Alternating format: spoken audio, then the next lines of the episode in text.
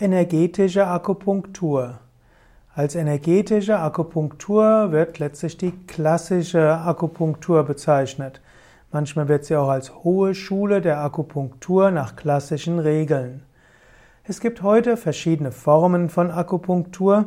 Es gab ja auch eine Studie, die gezeigt hat, dass das Setzen von Nadeln auch unabhängig von den Akupunkturpunkten eine positive Wirkung auf die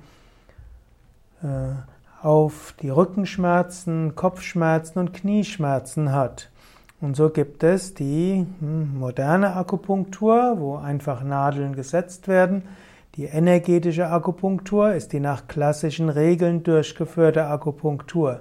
Bei der energetischen Akupunktur werden die Meridiane genau beachtet, es werden die klassischen Akupunkturpunkte beachtet und da wird auch die Theorie von Qi, also der Lebensenergie, mit einbezogen. Es werden Yin und Yang Meridiane unterschieden.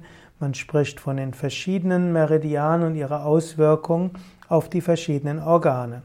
Die energetische Akupunktur geht also davon aus, dass die Akupunktur auf die Energien wirkt und dass über die Energien der Mensch geheilt wird. Währenddessen modernere Formen der Akupunktur, was nicht unbedingt bessere Formen der Akupunktur heißt, gehen nur davon aus, dass Akupunktur letztlich die Haut reizt und über Hautreizung auf die Nerven wirkt und die Nerven wiederum können über Akupunktur dann entweder zu einer Entspannung führen oder allgemein zu einer bestimmten Reaktion des Organismus.